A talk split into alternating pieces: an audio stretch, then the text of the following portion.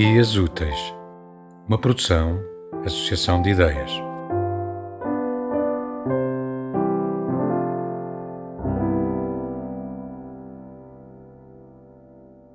É soberana a nossa incapacidade de saber se o rio passa por nós alegre, por se aproximar do fim, ou se, por outro lado, o que murmura é tristeza, por se afastar constantemente da origem. As águas que somos, o tempo que somos, que seguem, que se perdem, que são de todo lado, apesar de nunca terem sido vistas em lado algum.